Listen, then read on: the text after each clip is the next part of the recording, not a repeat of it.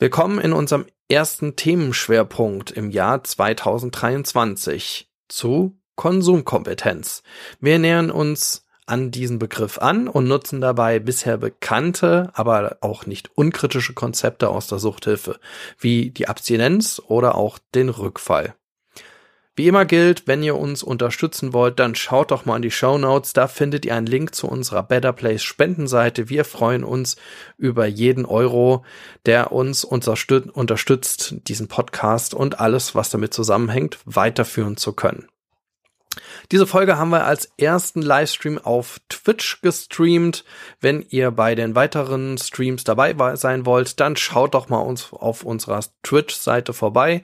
Den Link findet ihr auch in den Show Notes. So, und jetzt geht's los.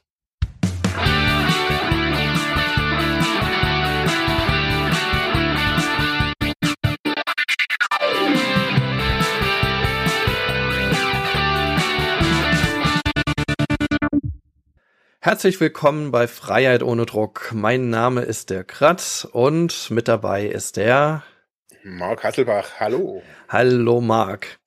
Ja, wir sind im neuen Jahr gelandet. Das habt ihr schon in der letzten Folge gehört. Äh, die haben wir allerdings ja noch im letzten Jahr aufgenommen, in 2022. Jetzt sind wir aber auch offiziell mit der Aufnahme in 2023. Deswegen von unserer Seite nochmal ein ganz, ganz herzliches neues Jahr. Alles Glück und viel Erfolg und Gesundheit in 2023. Und das natürlich nicht nur an unsere ZuhörerInnen, sondern natürlich an dich auch, Marc. Dankeschön. Dich, an dich natürlich auch. Ja, ähm, wir haben in der letzten Folge so ein bisschen drüber geredet, dass wir ähm, jetzt dieses Jahr ein paar neue Sachen ausprobieren. Hier dieser Stream ist so ein Punkt davon, dass wir was Neues ausprobieren. Und äh, die zweite Sache ist, dass wir ja jetzt Themenformate haben und äh, wir mit dem ersten Themen mit dem Themen oder Themenschwerpunkte haben und wir mit dem ersten Themenschwerpunkt jetzt starten und das ist Konsumkompetenz. Ja, Konsumkompetenz. Gehen wir mal gleich rein in dieses Thema. Also mich, äh, wer, wer, vielleicht vielleicht sagen. Wasser springen. Bitte? Gleich ins kalte Wasser. Ja, wir springen jetzt einfach mal ins kalte Wasser. Wir haben ja ein kleines bisschen recherchiert, weil so viel gibt es ja nicht äh, zu dem Thema. Allerdings ist das Thema ja äh, so, ich würde sagen, in den letzten Jahren mehr oder weniger hochgekocht. Ähm, vielleicht starten wir einfach so, wie das Thema zu uns gekommen ist. Ähm, magst du anfangen zu sagen, wie du mit dem Thema Konsumkompetenz in Berührung geraten bist? Ich kann aber auch anfangen. Also ich kann nur sagen, so wie, also für mich war es so das, das erste Mal ähm, wirklich hier im, im, im Stream, äh, nicht im Stream, im Podcast, ähm, wo es um die Risikokompetenz ging. Mhm. Da war wirklich der, so das erste, äh, erste Mal, wo, wo ich mich mit dem Thema wirklich auch auseinandergesetzt habe. Ähm, und dann, ja, eher so ein bisschen später, würde ich es mal auch hier im Podcast, ähm, wo es auch um, um Rückfälle ging. Ähm, jetzt bei mir persönlich das Thema, merke ich, dass es ein Thema ist, wo ich glaube, wo ich lange nicht, nicht drüber reden konnte oder nicht reden wollte, ähm, weil ich mir da selber nicht klar war, ähm, was es für mich bedeutet, Konsumkompetenz. Jetzt, ähm, ich habe ja über die Jahre, also über die, den Jahreswechsel recherchiert, weil also das Thema kam ja eher durch dich hier rein oder durch ein, ähm, ja, und habe ich gemerkt, dass es eigentlich ein, ein super wichtiges Thema ist, also auch bei mir. Also so, man ist ja, wenn man von, von der Therapie kommt oder Therapieerfahrung hat oder so, sagt, okay, ich möchte jetzt was an meinem Drogenkonsummuster ändern, sage ich es einfach mal, ähm, begegnet einem immer nur Abstinenz als Konzept. Mhm. Und es gibt auch nichts anderes als Abstinenz, wenn man gerade in, in Therapieeinrichtungen oder aber auch in der Selbsthilfe hauptsächlich guckt, ähm, ist Abstinenz das Nonplusultra. Und dazwischen gibt es eigentlich nichts. Also es gibt eigentlich nur Konsum oder, oder Abstinenz. Und dazwischen gibt es eigentlich nichts. Und daher fand ich es jetzt so für mich nochmal total herausfordernd, auch da auf das Thema zu gucken. Genau, ja.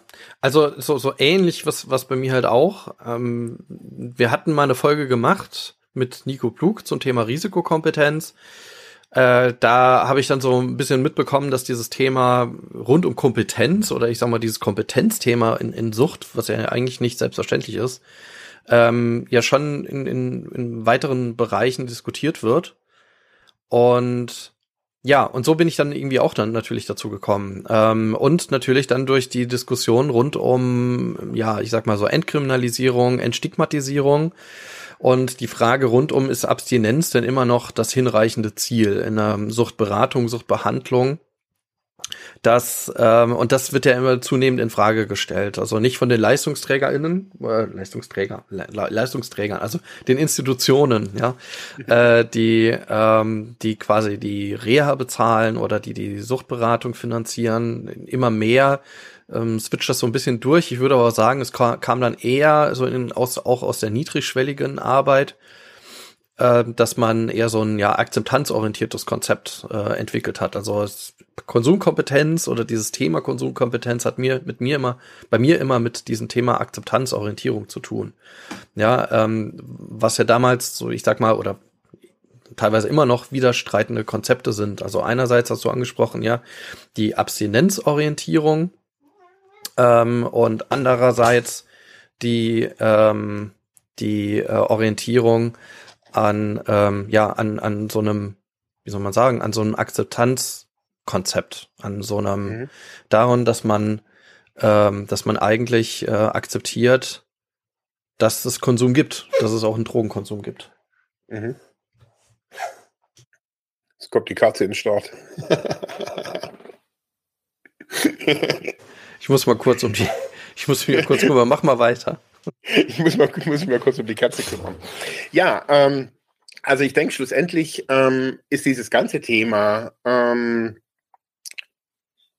Konsumkompetenz in einer Gesellschaft, in der sich ja immer mehr äh, um das Thema, vieles um das Thema Sucht dreht, ähm, auch angezeigt. Also die Frage ist natürlich immer schon, also nicht nur bei Jugendlichen, sondern auch bei Therapie, bei Beratung und so weiter, ist natürlich immer die Frage, ist Abstinenz noch der goldene Standard? Oder, ähm, also jetzt in meiner Recherche habe ich so herausgefunden, dass dahinter immer so ein Konzept der, also ein gesellschaftliches Konzept der nüchternen Gesellschaft steht. Also wir wollen, wenn wir abstinent werden, wollen wir natürlich auch gesellschaftlich ähm, Strukturen haben, Menschen haben, die nicht konsumieren, die nicht kriminell sind und so weiter. Das heißt, wenn wir Menschen haben, die keine Drogen konsumieren, die keinen Alkohol konsumieren, sind die alle nüchtern, sind alle ja rational, äh, rationalen Denken fähig und ähm, somit wird natürlich auch Risiko, Gefahr und so weiter äh,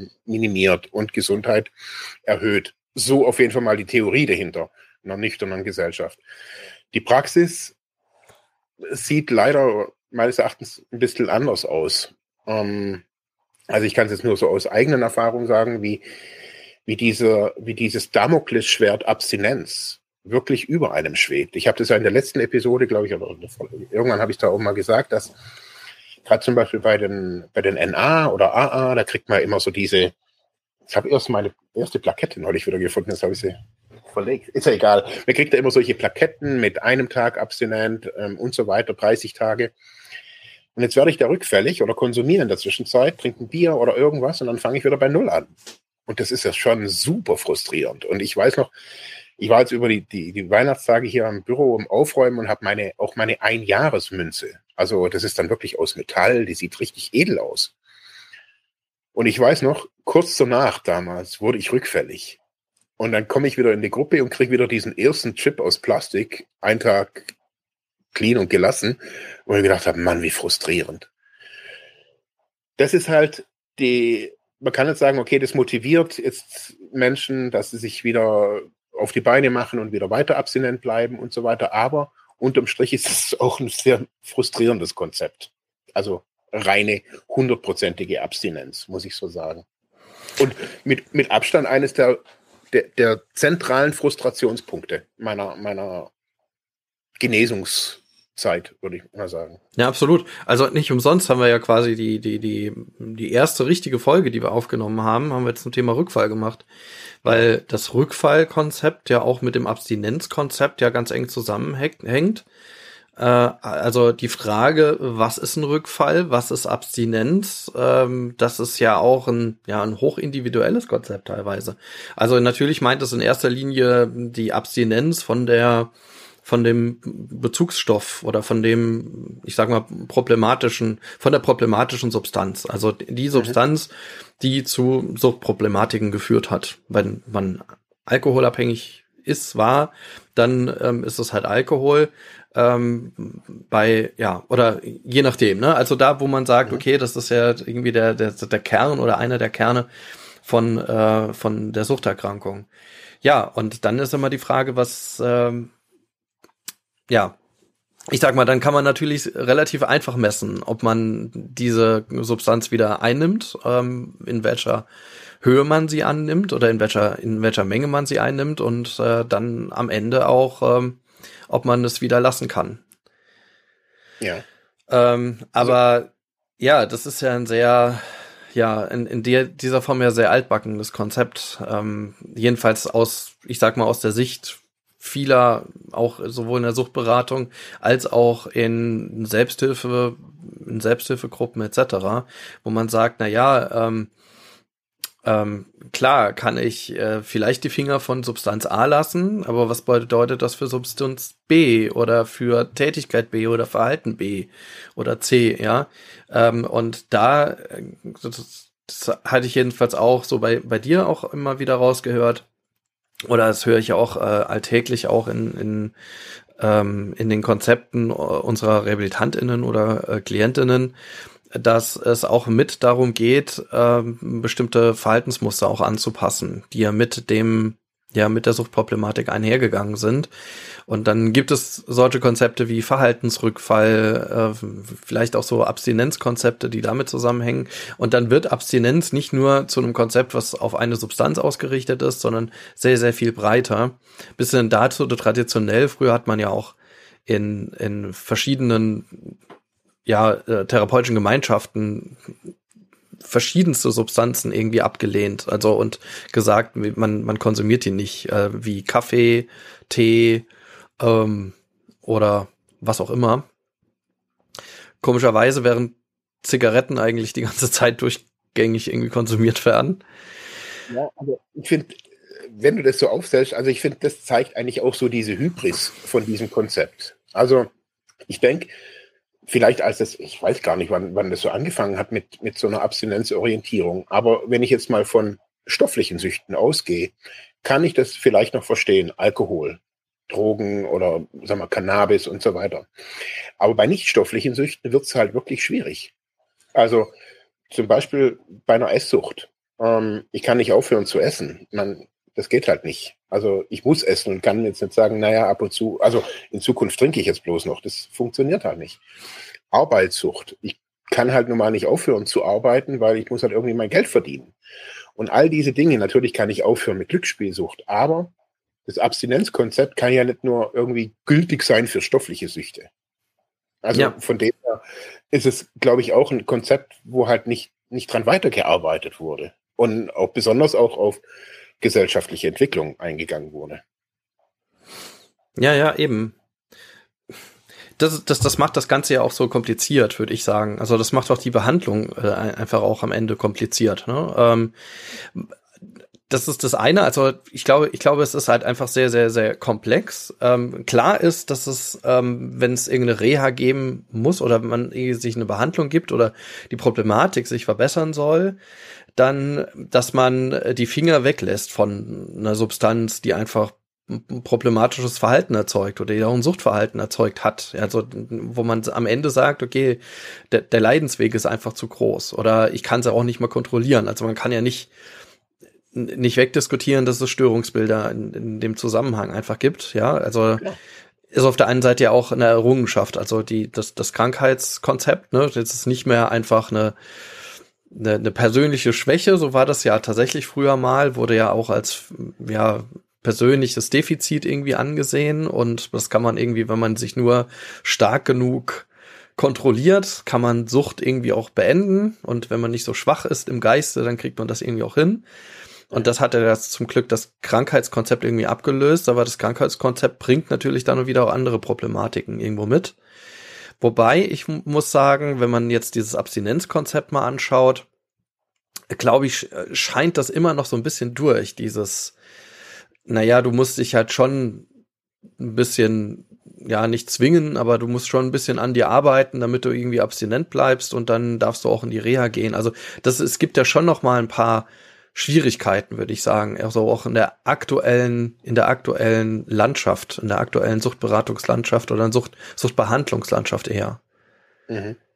Und natürlich auch Fragen, wenn es jetzt zum Beispiel auch um, um richterliche Auflagen geht. Mhm. Also ich bin da jetzt nicht so drin, weil ich das selber nie hatte, aber ich habe von einigen früher irgendwie mitgekriegt, dass die halt die Auflage hatten, keine Ahnung, Therapie sechs Monate zu machen und dann irgend so ein Schreiben vorzuweisen. Das bedeutet also, wenn ich jetzt so ein abstinenzorient, äh, ein, ein, ein, ein konsumorientiertes oder ein, Kon Konsumkompetenzkonzept äh, quasi dazu nehme, dann könnte natürlich ein Richter sagen, ja, ist ja schön, dass er jetzt irgendwie nicht mehr trinkt und Heroin konsumiert, aber jetzt, jetzt konsumiert er Cannabis, ist ja auch nicht irgendwie das Tolle. Also das heißt, da müsste auch das Bewusstsein quasi Justiz, Polizei, also das ist ja dieses Abstinenzkonzept ist ja wirklich tief verankert in unserer Gesellschaft. Ja, eben. Naja, es beginnt ja vor allem auch da und darum auch die Verbindung zu Stigmatisierung. Es beginnt ja da, dass ich, ähm, um in Behandlung zu kommen, einfach abstinent sein muss und das auch so und so lange. Klar kann man sagen, um das zu erreichen, kann ich ja diese Entgiftung machen, aber danach muss ich ja, also bin ich ja halt nur in Anführungszeichen körperlich entgiftet und äh, dann heißt es ja noch lange nicht, dass ich dann einfach die Finger von der Substanz einfach auch lassen kann, sondern das ist ja dann immer der nächste Schritt. Also da, dazu muss ich mich auf dem Weg der, der Reha machen, der Therapie machen.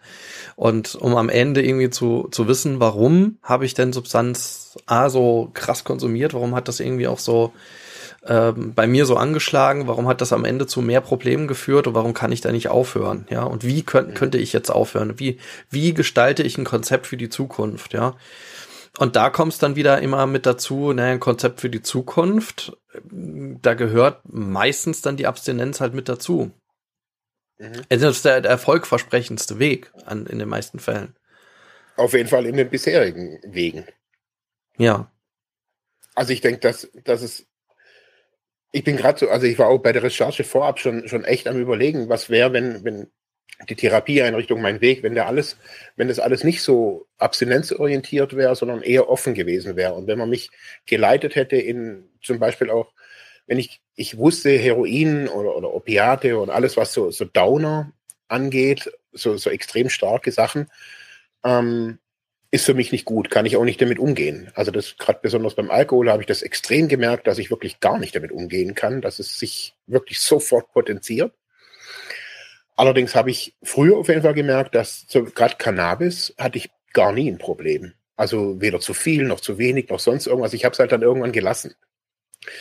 Weil es halt eben auch im Konzept, also in meinem Abstinenzkonzept einfach, also entweder von allem oder von gar nichts. Und ich hatte jahrelang, hatte ich auch so wie du vorher auch gesagt hast, das Ding mit dem, mit dem Tabak. Also ich habe ja dann auch Tabakrauchen aufgehört. Jetzt dampfe ich seit sechs Jahren und höre immer wieder diese Diskussion, er ist ja irgendwie genauso schädlich und ist ja genauso abhängig und bla bla bla. Also eigentlich habe ich da, für mich habe ich was gewonnen, aber wenn ich es nach außen kommuniziere, habe ich nichts gewonnen. Ähm, Weil es eben, ich nehme mir immer noch was. Und ich, ich habe ganz oft auch in so Selbsthilfegruppen dann oder auch in Besprechungen manchmal auch so gefragt, ja, um, also was geht's? Also was soll, soll ich mich bloß noch von Sonnenlicht ernähren? Ist das das Ziel? Also dass ich bloß noch auf dem Stein sitze mit dem Apfel und sage, das reicht mir. Also das ist doch nicht Leben. Ja, ja, eben. Und, und gerade ab, also muss ich kurz dazu sagen, ich habe viele Menschen einfach auch kennengelernt, die extrem unter diesem Abstinenzkonzept gelitten haben, weil sie sich, also ich habe mir gedacht, die geißeln sich selber so krass. Also ich hatte ganz bevor ich abstinent wurde, ganz ehrlich, bevor ich abstinent wurde, hatte ich Bilder von Menschen, gerade aus Selbsthilfegruppen, und gedacht, hey, wenn das Abstinenz ist, dann will ich sie nicht haben. Mhm. Ich weiß, und das, das habe ich mir gesagt, wo ich gedacht habe, nee, die stehen ja nur unter Druck. Also das ist ja für mich nicht mehr lebenswert. Und es gibt sicherlich auch jetzt heutzutage ja nicht Menschen kennen, die sind seit 30 Jahren abstinent und die haben sicherlich ein super lebenswertes Leben. Aber so grundsätzlich denke ich auch, dass so eine Diversität in Wegen besser ist. Ja, ja. Ja, eben. Also das ist schon. Also auf der einen Seite natürlich, ich meine, du hast jetzt diese Ambivalenz dargestellt, ne? Also einerseits natürlich schon ein Konzept, das irgendwie auch straight ist, also was einfach auch ein klares Ziel einfach vorgibt und was natürlich für den Heilungsprozess, äh, wenn man jetzt vom Krankheitskonzept irgendwie ausgeht, äh, einfach auch äh, notwendig ist, ja? Also da einfach auch ähm, ja eine gewisse Abstinenz zu entwickeln geht ja sogar so weit, dass man Situationen, Risikosituationen sich anschaut. Und das ist ja auch Teil einfach auch der Therapie, dass man einfach Risikosituationen sich anschaut und dann am Ende überlegt, ähm, wie kann man diese Risikosituation so gut zu bewältigen, dass man hier nicht wieder, wieder zum Konsum kommt. Ja, bis dahin, das, äh, wie, wie was, was wir auch in der, in der Fraklen Ludwigsmühle machen, so ein Expositionstraining, also ein Drogenexpositionstraining, das dann dazu führt, dass, äh, dass man mit ja, ähm, Fake-Drogen ähm, diesen ganzen ja, Mischungsprozess, den ganzen Herstellungsprozess, das, das Drehen eines Joints oder sonst was einfach auch durchführt um einfach auch ähm, alleine durch diese Situation nicht mehr getriggert zu werden in, in Zukunft. Und das, das sind jetzt so klare einleuchtende, ich sag mal, Handlungen, aber es gehören ja auch viele andere Handlungen dazu, also oder verschiedene Situationen, also bis auf Musik hören, ne? Äh, bestimmte Bands dann irgendwie auch hören oder bestimmte Musikstücke, die dann eigentlich immer dazu verleitet haben, zu denen man einfach immer wieder konsumiert hat. Ja, und wenn man jetzt wieder diese Musik hört, dann am Ende ähm, konsumiere ich vielleicht wieder. Ja, also das gehört dann am Ende natürlich auch zu sowas wie einer, einer Reha, einer Therapie dazu, das irgendwie auch nicht mehr zu können. Aber ne, wenn man jetzt aber das Abstinenzkonzept krass fährt, dann müsste man halt auch sagen, okay, also du kannst halt auch diese Musik nicht mehr hören, weil die halt einfach ein Risiko hat, dass du damit irgendwie wieder in alte Szenebewegungen kommst oder bis dahin, dass man bestimmte äh, Haltungen nicht mehr einnehmen darf, ja, also wie man vielleicht auf der auf der Szene gesessen hat oder sich verhalten ja. hat oder bestimmte Orte nicht mehr besuchen darf, mit bestimmte Personen nicht mehr treffen darf. Ja, und das erzeugt natürlich dann einen massiven Druck, indem man äh, hier immer die Frage auch nochmal stellt, kann ich es kontrollieren? Hatten wir übrigens auch im Podcast schon ein paar Mal, wenn wir, wenn wir von ähm, äh, ehemaligen äh, Klientinnen äh, so Berichte hatten, die dann gesagt haben, sie hatten halt Angst, irgendwie rauszugehen oder auch so ein ungutes Gefühl, wenn sie verschiedene Personen angeschaut haben auf der Straße und gesehen haben, dass das halt jemand ist, der halt Zeug dabei hat und sie dann davon einfach getriggert werden. Mhm. Ja.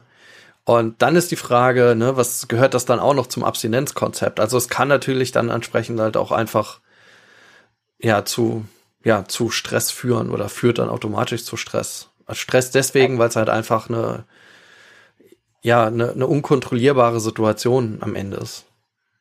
Und, ich, und das, was du schilderst, ist genau das, was, was ich auch erlebt habe. Also dieses, du darfst die Musik nicht mehr hören, ähm, wo ich teilweise wirklich nicht verstanden habe, auch bei mir, also weil ich Musik, also bei mir hat sich die Musik schon auch mit den Drogen und auch mit der Szene verändert, aber das war jetzt nie ein Fokus. Dann Haltungen war extrem krass bei uns. Also wie gehe ich, wie stehe ich, wie sitze ich. Dann bei mir war es permanent, wie rauche ich. Also so, mein Therapeut hat immer gesagt, hey, das ist Szene. Wenn ich dich sehe, sehe ich einen Junkie rauchen. Und das habe ich andauernd gehört. Und ich habe gedacht, wie rauche ich denn? Und da kam irgendeine neue, ging es wieder ums Rauchen. Und rückblickend ist es schon gut. Also so mich in verschiedenen Situationen einfach mal, also zum Beispiel im Laufen nicht rauchen, gab es bei uns eine Regel in hm. Therapie. Das heißt, wenn du rauchen willst, setz oder stell dich irgendwo hin und rauch, aber nicht mit der, mit der Kippe irgendwie durch die Gegend laufen. Genauso wie während dem Laufen nicht, äh, nicht, äh, nicht essen und so weiter. Also wenn du essen willst, setz dich hin, iss was. Also es ging immer um, wenn ich was tue, mach's bewusst. Auch rauchen.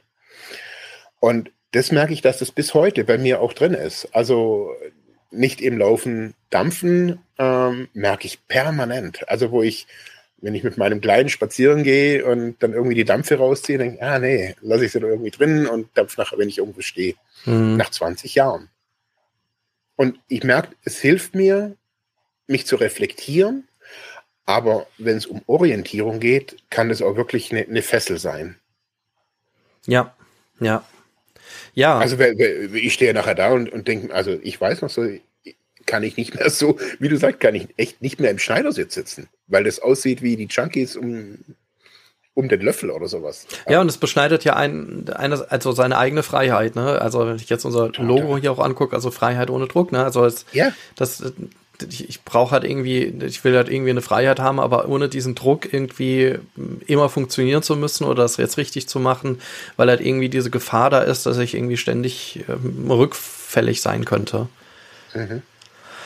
Ja, ähm, genau, also das, ich glaube, es wird jetzt nochmal deutlich, also dass wir ja auch bei uns, also in unserem Podcast, also da schon relativ ambivalent zu diesen Konzepten stehen, also zu dem Konzept auch der, der Abstinenz oder auch des Rückfalls. Aber ich glaube, den Rückfall, den müssen wir uns doch noch mal ein kleines bisschen näher angucken, weil wir dann noch mal switchen müssen zu Konsumkompetenz. Also Rückfall bedeutet ja dann im Grunde ja, dass ich ähm, diese Abstinenz eben nicht eingehalten habe. Also Rückfall, also nach einer Zeit der Abstinenz oder der, ja, der Therapie in der ich dann eigentlich einen Weg eingeschlagen habe der Gesundung.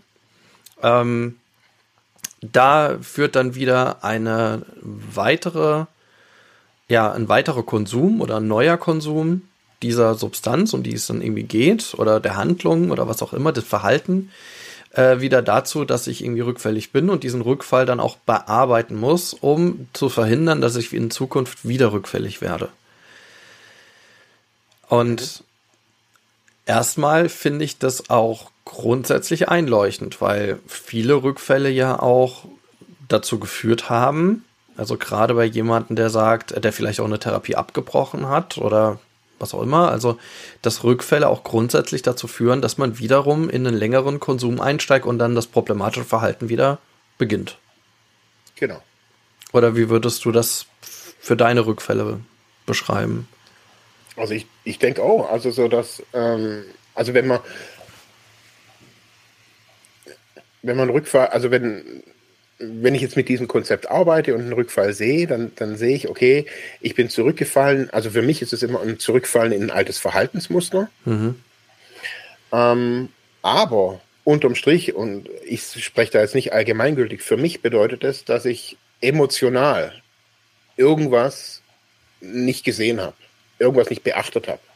Das hat nichts mit, also für mich hat es nichts mit einem Konsum von irgendeinem Stoff zu tun, sondern der Konsum äußert ist bloß eine Äußerung von, von, von irgendwas Innerem. Und bei mir ist es auf jeden Fall, ich würde mal sagen, zu 100 Prozent ist es immer irgendwas Emotionales, mhm. also irgendwas Psychoemotionales in mir, ähm, wo ich gedacht habe, vielleicht oftmals, das ist gar nicht so wichtig, aber sich das dann in mir aufgestaut hat. Und gefüttert wurde durch verschiedene äußere Zustände oder sonst irgendwas. Also wenn ich blind werde, ich, ich sage es jetzt einfach mal für, für mich selbst und für meine Emotionen, dann kommt halt dieser Rückfall, der Verhaltensrückfall. Und manchmal, also so bei mir ist es jetzt mittlerweile so, dass ich, bevor ich konsumiere, das schon merke, dass ich da, also wenn es mir einfach nicht gut geht, ähm, wenn ich die Emotionen unterdrücke und dann vorher schon irgendwie dagegen steuern kann. Mit, meistens auf jeden Fall, auch bei schwierigen Situationen. Ähm, ja, also so, so kenne ich den Umgang mit, mit, mit, mit, mit so einem Rückfall.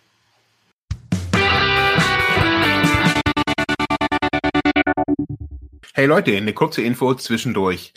Wir wollen, dass unser Podcast werbefrei bleibt und Daher haben wir eine kleine Spendenseite eingerichtet bei Better Place. In den Show Notes ist der Link. Klickt doch da drauf und lasst uns eine kleine Spende da. Danke und jetzt geht's weiter.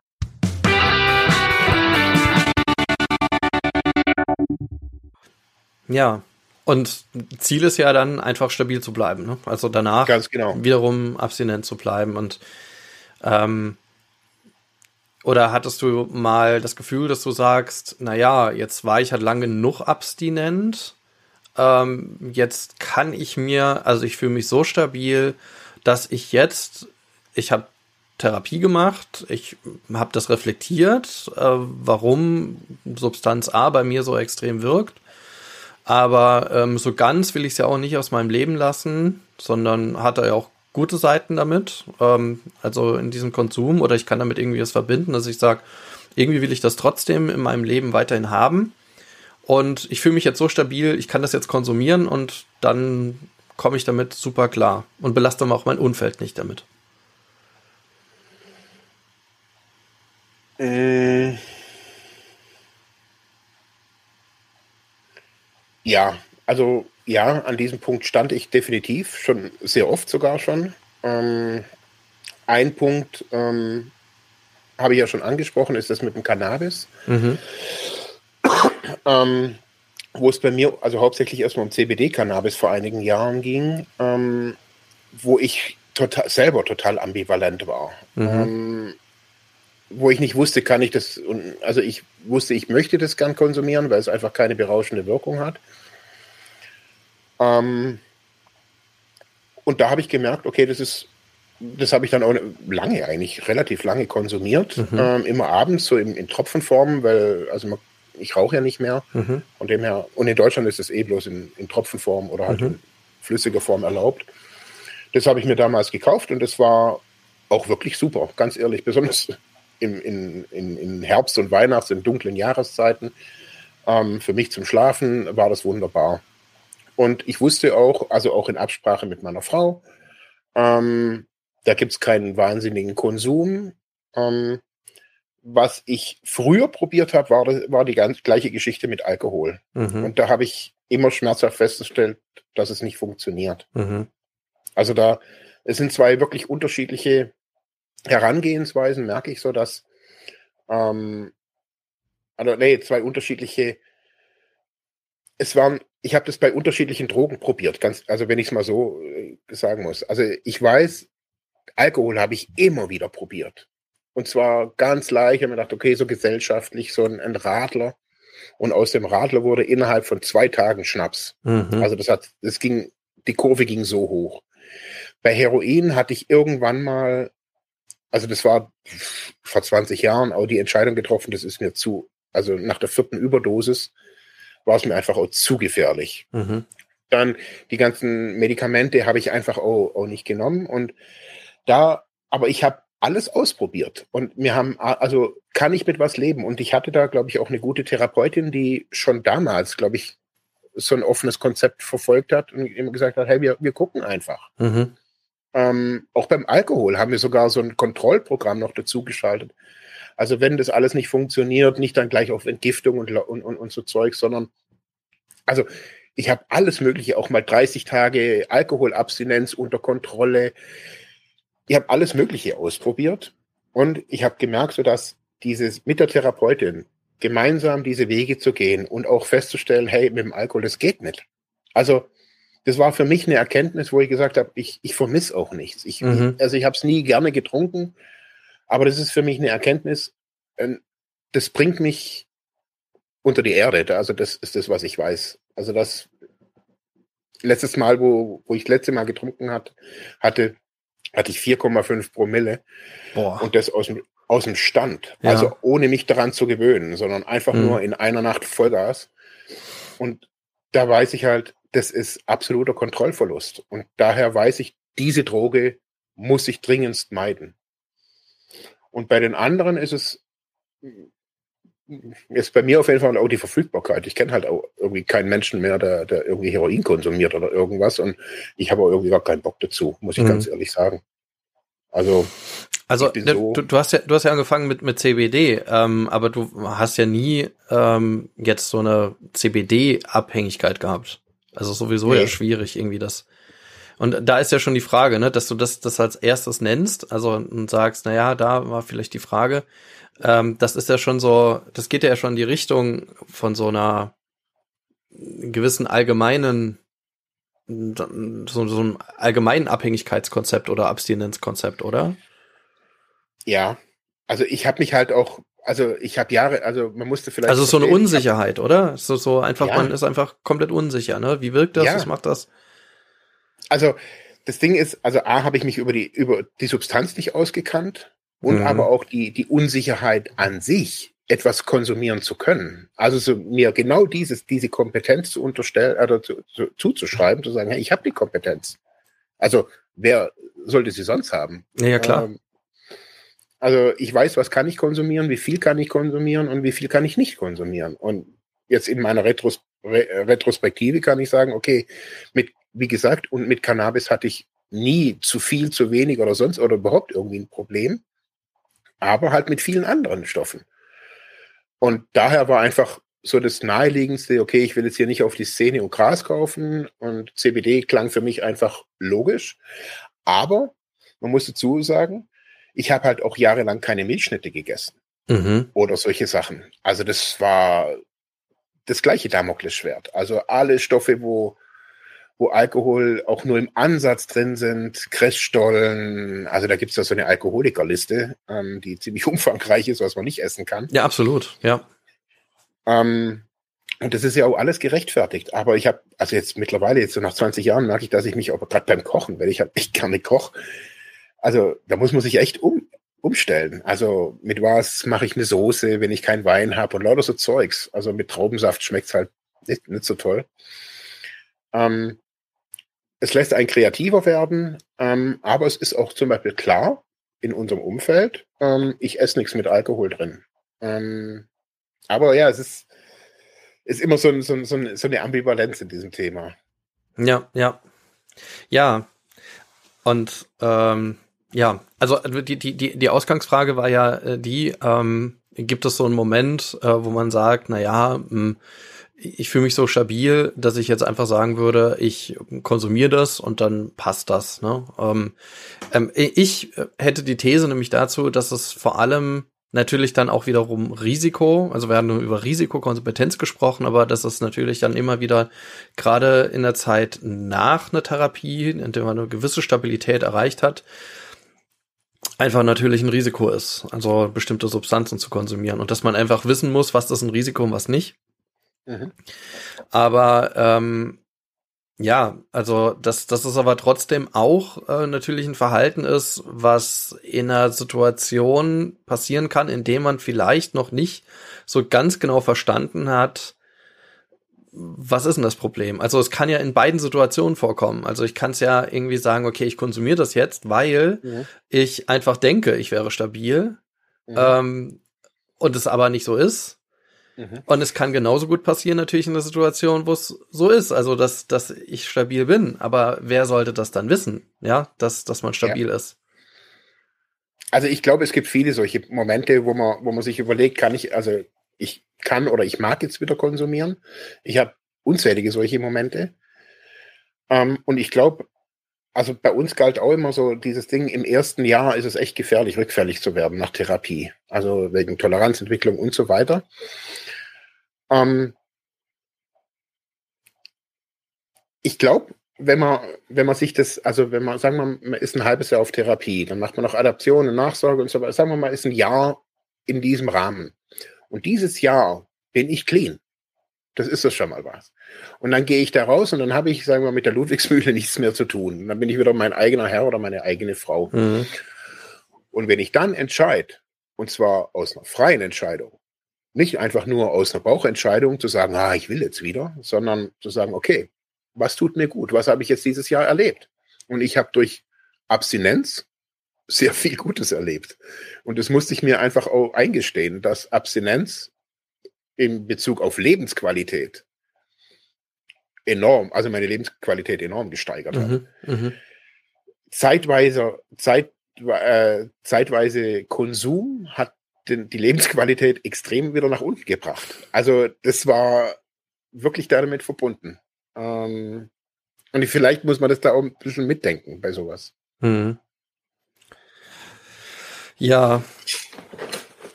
Ja.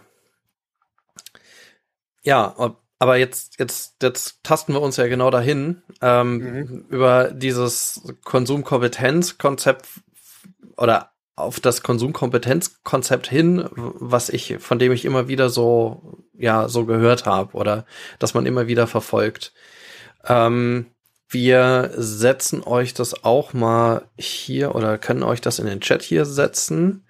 Ähm, rein, rein, reinsetzen, ey, was ist denn heute los mit mir? Also, äh, euch heute hier verlinken im Chat. Das muss ich kurz noch selber suchen. Ähm, und zwar gibt es da, also hm, habe ich da jetzt ja dann äh, so ein bisschen gesucht habe, ähm, gar nicht mehr so viel gefunden, aber in der Schweiz gab es tatsächlich ja von der Suchtakademie, sogenannten Suchtakademie, ich kenne die nicht, selber nicht, also ich habe das tatsächlich selber nur gefunden, äh, eine kleine Publikation dazu, äh, zu diesem Konzept. Ja, na, gucken wir, ob das klappt hier. Nee, klappt nicht. Moment. Und äh, äh, äh, äh. Nee, ich kann den gerade hier nicht einfügen, warum auch immer. Ähm, vielleicht irgendwie anders.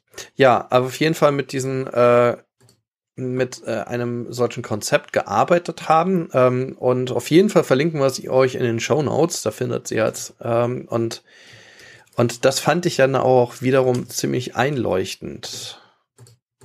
Nee. Warum klappt das hier gerade nicht? Bei mir klappt's. Ah ja, okay. Oh, guck mal hier. So ist drei Sterne äh, eingefügt.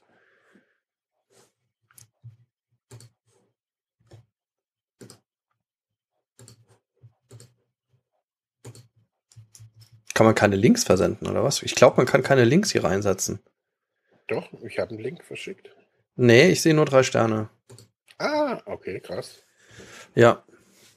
Ich glaube, das ist extra hier bei Twitch. Okay, da, da müssen wir noch ein bisschen. Äh, ähm, dann in den Show Notes. Genau, also ihr findet es auf jeden Fall dann in den Show Notes oder hier in der Videobeschreibung. Ähm, und zwar ist das eine ähm, eine kleine Publikation ähm, von, puh, jetzt muss ich mal gucken, von welchem Jahr. Also das ist noch gar nicht so lange her. Und ich habe auch. 15. Ja, ne? Also 2014, ja, 2014. Ähm, und zwar Suchtakademie und ja, genau. Und da wird dann von Konsumkompetenz gesprochen. Ich lese mal kurz vor, äh, was äh, dort halt dann steht. Äh, unter Konsumkompetenz verstehen wir die Fähigkeit, welche dem Einzelnen dabei helfen, das Konsumverhalten so zu gestalten, die eigene, dass die eigene körperliche, geistige und soziale Gesundheit, aber auch die Gesundheit des Umfeldes erhalten wird. Bezogen auf den Suchtkontext bezieht, äh, besteht die Konsumkompetenz einer Person in ihren Fähigkeiten für einen gesunden Umgang mit all jenen psychoaktiven Substanzen und Verhaltensweisen mit Abhängigkeitspotenzial, welche in ihrem persönlichen Lebensumfeld verfügbar sind. Ähm, das finde ich schon mal ganz interessant und der, der, drüber, drüber steht dann der Public Health Ansatz. Also hier sind auch immer wieder Verweise an die WHO und ein ähm, ja auch Lebens, ähm, Lebenskompetenzkonzept der WHO. Und darauf baut das dann auch auf, wenn man da ein bisschen weiterklickt, also auf eine weitere Seite, Seite 8, ähm, und da wird die Konsumkompetenz in, ja, in so ein Konzept der Lebendkompetenz eingefügt. Äh, ein Unterpunkt davon ist dann wiederum die Gesundheitskompetenz, ähm, die all die Fähigkeit des Einzelnen ist, im alten täglichen Leben Entscheidungen zu treffen, die sich positiv auf die Gesundheit auswirken, zu Hause am Arbeitsplatz, im Gesundheitssystem und in der Gesellschaft ganz allgemein. Und äh, immer vor dem Hintergrund einer ja selbstbestimmten Gestaltung eines seines Lebens oder seines Alltages. Und darin eingebettet ist dann wiederum die Konsumkompetenz, das habe ich ja eben kurz vorgelesen.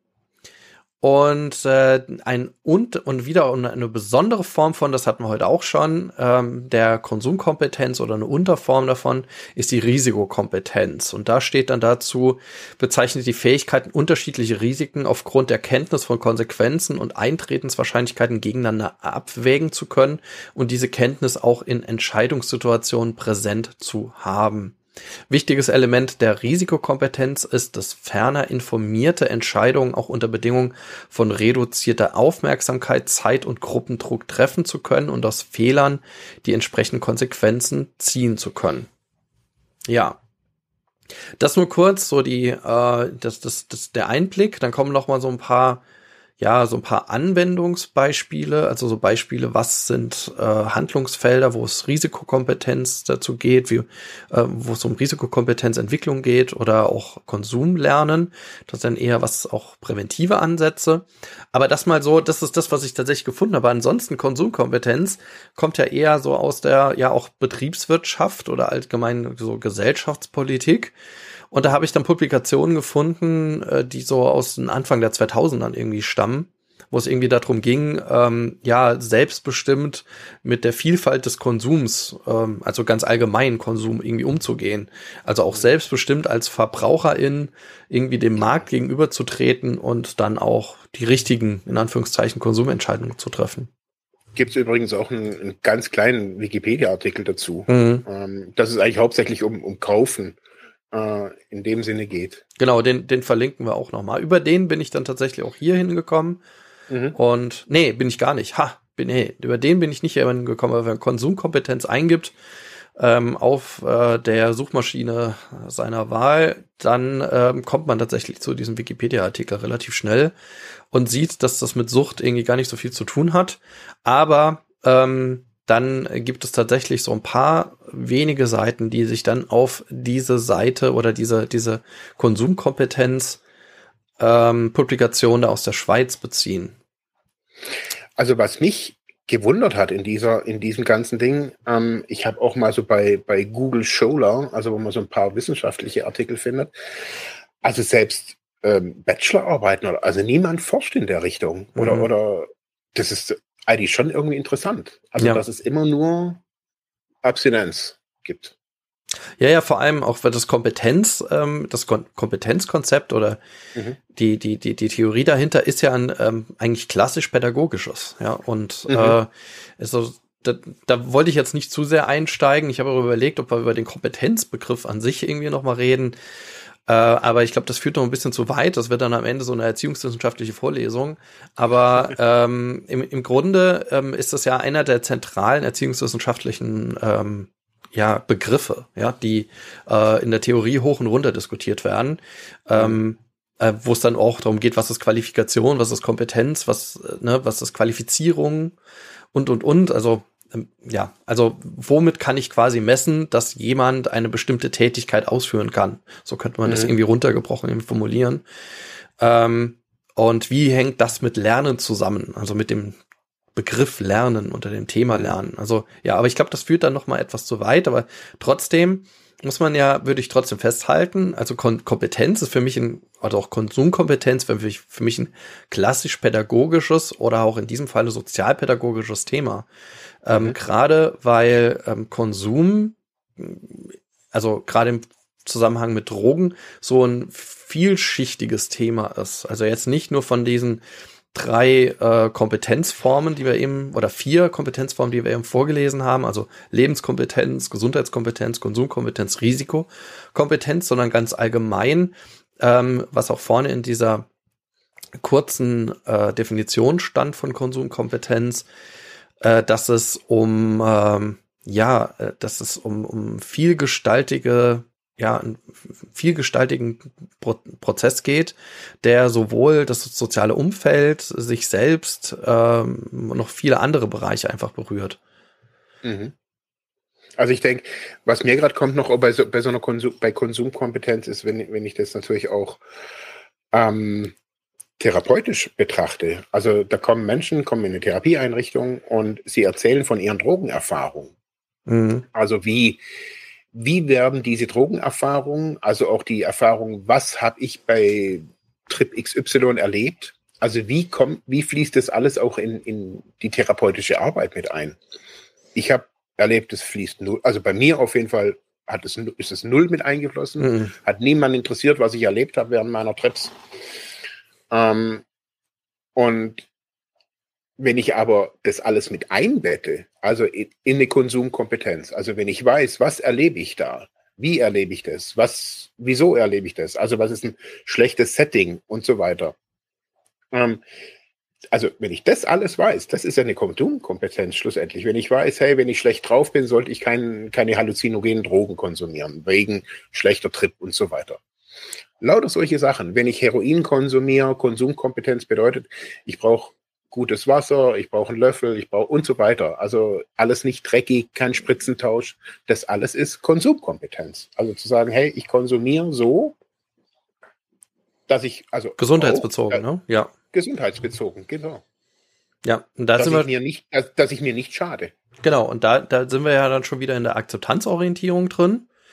Genau. Ähm, und auch sogar in der Prävention. Also ich würde sagen, genau. diese klassische Präventionsthemen auch mit verbunden. Also mhm. wie kann ich präventiv bestimmten ja, negativen Gesundheitsauswirkungen vorbeugen damit? Also mhm. wenn ich trotzdem konsumieren will. Naja, ähm, und da kommen wir wieder zur, zur Hauptthese, ne? Also gerade im Zusammenhang mit der Cannabis-Legalisierung ist das ja auch. Also wer die Risiken, Gesundheitsrisiken am meisten senken will, der konsumiert halt gar nicht. Ne? Also der bleibt halt Abstinenz. Das ist, ja, dann habe ich vielleicht auch Konsumkompetenz, wenn ich dann irgendwie sage, nee, da lasse ich die Finger von. Ja, klar. Klar. Also das, ich finde sogar, dass, dass es eine, das Nein sagen die Kompetenz schlechthin ist. Also nicht das Konsumieren ist die Kompetenz, sondern das, das Ja oder Nein sagen. Also die Kontrolle darüber zu haben, wann ich was tue. Zu sagen, okay, oder wieso ich was tue, zu wissen, wieso, also wenn ich, wenn ich jetzt, sagen wir, mit meinem ganzen 30-jährigen Wissen sage, hey, ich, ich bin bereit, nach Peru zu gehen und eine Ayahuasca-Zeremonie zu machen, dann weiß ich, worauf ich mich einlasse, heutzutage. Und ich weiß, wenn ich wieder zurückkomme, werde ich dann kein Päckchen Ayahuasca-Tee mitnehmen und das hier regelmäßig vor unseren Podcast-Aufnahmen konsumieren. ja, also das ist eine Kompetenz schlussendlich, zu wissen, ah, ich werde das vielleicht einmal machen, werde ein spirituelles Erlebnis oder was auch immer für ein Erlebnis haben, mhm. kommt zurück und alles ist okay. Das ist Kompetenz. Oder zu sagen, hey, ich gehe auf die nächsten Weihnachtsfeiern und werde nichts mehr trinken.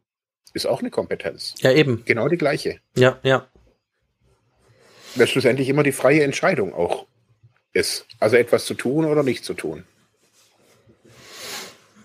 Ja. Also ich habe sogar, ich wollte nur ganz kurz sagen, ich merke sogar, dass, dass bei mir diese Entscheidung, das, ich sage jetzt einfach mal, jetzt nicht ein abstinentes, sondern ein gesundes Leben zu führen, bei mir auf jeden Fall jetzt nicht nur mit mir selber zusammenhängt, sondern ich merke, dass viele Entscheidungen, die ich in den letzten Jahren getroffen habe bezüglich meiner Gesundung, wesentlich ähm, meiner Kinder geschuldet sind. Also wo ich gesagt habe, hey, ich, ich will nicht, dass meine Kinder einen, einen druffen Vater erleben. Lauter solche Sachen. Und das heißt, schließt dann auch aus, also ich habe halt auch kein Lebensumfeld mehr, wo ich halt abends mal kurz weggehe und dann irgendwie bla bla irgendwie konsumiere oder sowas.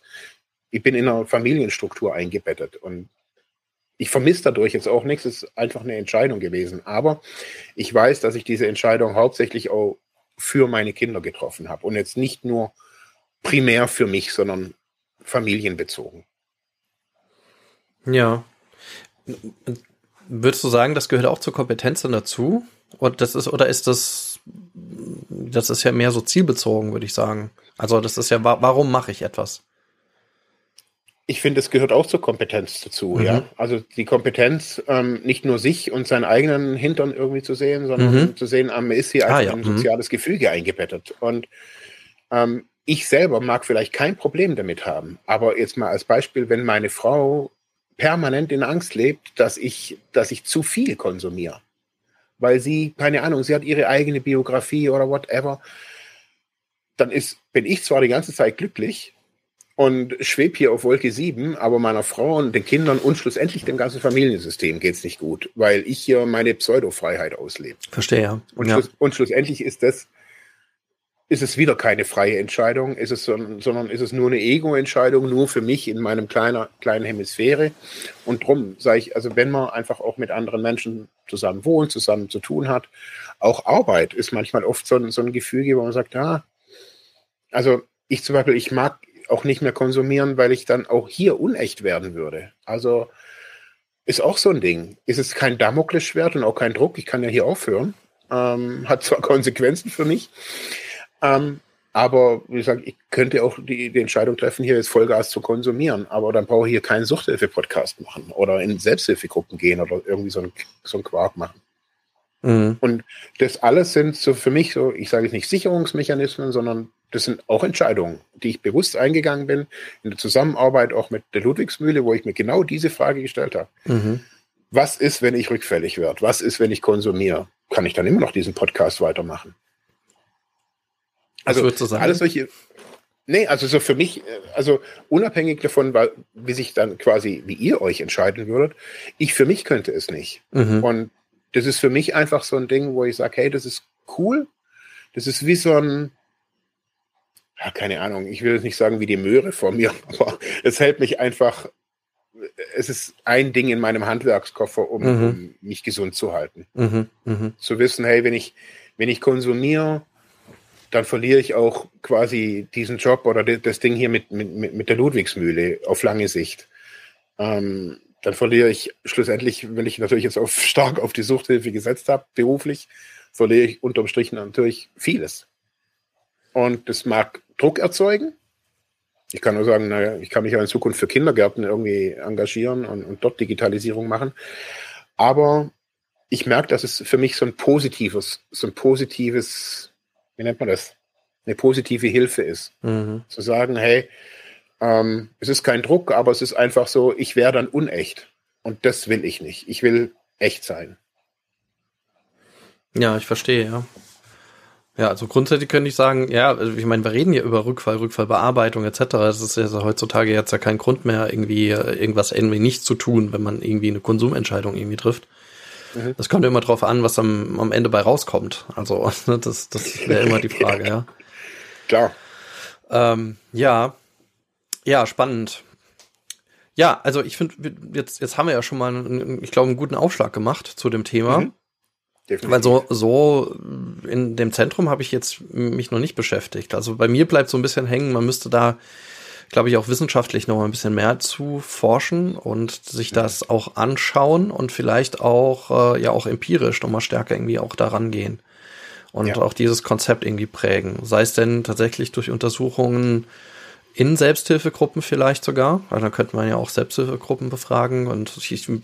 denke mir schon irgendwie so ein paar qualitative, eigentlich fast, fast qualitative Settings irgendwie aus, wie man da so eine Theorie entwickeln kann, weil also das habe ich bei, den, bei diesem Schweizer Papier auch nicht gesehen. Also das, es gibt da vielleicht so ein abgeleitetes Kompetenzkonstrukt und noch so eine Hypothese, aber so richtig äh, empirisch ist das alles halt ja alles nicht. Ne? Mhm. Da habe ich auch nichts gefunden. Ne. Ja, aber wenn ihr da draußen äh, und das gehört habt, dann ähm, würde uns total interessieren, wenn ihr äh, sowas schon mal gesehen habt, also eine, eine Forschung dazu oder ähm, Literatur dazu, dann äh, schickt uns das gerne. Also da freuen wir uns zu. Also ähm, am besten wahrscheinlich sowas mit Links etc. dann über Freiheit ohne Druck at ludwigsmühle.de als unsere E-Mail-Adresse. Ihr könnt es aber auch gerne kommentieren in unseren, ja, da wo ihr unsere Podcast findet. Also entweder auf unserem Blog Freiheit ohne Druck, auf Instagram, Facebook. Ihr könnt es, glaube ich, sogar hier auf Twitch irgendwie reinschreiben und am Ende werden wir das Video natürlich auch verlinken auf YouTube. Ähm, aber ja, ihr erreicht uns jedenfalls auf vielen Wegen. Und wenn ihr dazu schon ein bisschen mehr gehört habt, dann, äh, wir haben ja nur quasi so eine Blitzrecherche gemacht, äh, so als äh, Aufstieg, äh, als Einstieg jetzt mal in das Thema. Und wenn ihr da schon mehr gehört habt und eure eigene Meinung vielleicht auch dazu habt, was ist für euch Konsumkompetenz, dann schreibt uns das gerne, das nehmen wir gerne in die nächsten Sendungen mit rein, weil wie gesagt, wir beschäftigen uns jetzt nochmal mit einem Livestream mit Roman Lemke da dran. Das kann ich schon mal ankündigen. Der wird am 18. 18. Januar sein. Ja, genau. 18. Januar haben wir den eingeplant um 18.30 Uhr. Also, wenn ihr das jetzt als Podcast hört, dann in zwei Tagen. Ja, ähm, also das heißt, frühestens könnt ihr wahrscheinlich diesen Podcast dann hören am 16. Und dann ist es dann, also ist dann der Montag und ist der Mittwoch, der 18. abends. Da werden wir hier nochmal im Livestream sein, dann wie gesagt mit Roman Lemke von Sucht und Ordnung, ähm, der ja auch äh, zu dem Kompetenz, äh, Konsumkompetenzkonzept ja auch schon Vorträge gehalten hat und da bin ich schon ganz gespannt, wie wir da diskutieren und wo wir da dann landen. Und dann haben wir ja noch vorbereitet eine Selbsthilfefolge zu dem Thema. Äh, die wird dann auch nochmal zu einem gewissen Zeitpunkt auch nochmal gestreamt natürlich. Ähm, und die ist dann für so Richtung Februar zur Veröffentlichung als Podcast geplant. Aber da wollen wir dann auch gerne natürlich äh, eure, ja, eure, eure Fragen, Antworten etc. natürlich gerne mit reinnehmen. Ja, soweit. Ähm, wenn ihr hier noch im Stream seid, nee, andere Seite, hier, genau, hier, hier, hier, hier, hier. Ähm, seht ihr ja auch nochmal, äh, also ihr hört das natürlich jetzt nicht, aber äh, im Stream sieht man es, also haben wir unsere kleine Spendenaktion eingeblendet. Also wir haben extra, wir haben ja eine kleine Spendenseite bei Better Place, ähm, wo wir uns immer wieder drauf freuen, wenn ihr uns ein paar Euro da lasst, äh, um dass wir unser Angebot hier so erhalten können und weiterentwickeln können ähm, dann gerne auf der Seite. Findet ihr als Link auch natürlich nochmal in der Videobeschreibung und in den Show Notes natürlich. Aber hier haben wir, hierfür haben wir einen kleinen, äh, hier, äh, ein, eine kleine Spendenaktion selber gestartet im, im Livestreaming und wenn wir dann mal eine Community haben, freuen wir uns natürlich über Live-Spenden. Ja, das sehen wir dann. Aber das müssen wir uns erstmal aufbauen. Ja, genau. Also, äh, ja, wenn ihr das jetzt hört, ja, also wie gesagt, das war unser erster Twitch-Stream. Ähm, wir freuen uns natürlich, wenn ihr uns abonniert. Äh, Freiheit ohne Druck, da findet ihr uns auf Twitch und dann einfach auf Abo klicken, das kostet nichts. Also dann seht ihr auch immer, wenn wir live gehen und ähm, kriegt ihr auch so eine Benachrichtigung, könnt es einschalten und könnt ihr auch uns reinschalten und auch uns äh, Fragen stellen über den Chat und auch ja einfach die Sendung aktiv mitgestalten. Also das würde uns halt super freuen und versuchen das halt so ja stärker beteiligungsorientiert auch zu leben. Ja, das ist das eine. So, dann genau, vielleicht letzte Disclaimer noch. Wir haben eine kleine Nutzerumfrage gestartet. Ähm, die findet ihr auch in den Show Notes. Wir wollen hier auch ähm, unseren Podcast ein bisschen weiterentwickeln. Das haben wir jetzt schon mehrfach gesagt. Und da brauchen wir Feedback von euch. Und da bitte kurz reinklicken, wenn ihr das mögt ähm, und uns helfen wollt. Das ist auch eine kleine Möglichkeit, unseren Podcast zu unterstützen da ein kleines Feedback zu geben und uns dabei zu helfen. Und wenn ihr das jetzt hört, auch einfach in die Show Notes gehen, bitte dann auf den Link klicken ähm, und dann äh, auf die kurze Umfrage. Die ist komplett anonym. Eure Daten, die können nicht zurückverfolgt werden und äh, alles datensicher. Ähm, und ja, da würden wir uns einfach ein bisschen über Feedback freuen. So, das waren jetzt alle Disclaimer. Hast du noch was? Nee. Gut, ja, dann, dann danke fürs Zuhören und genau. ja, fürs Zuschauen und dann sagen wir Tschüss.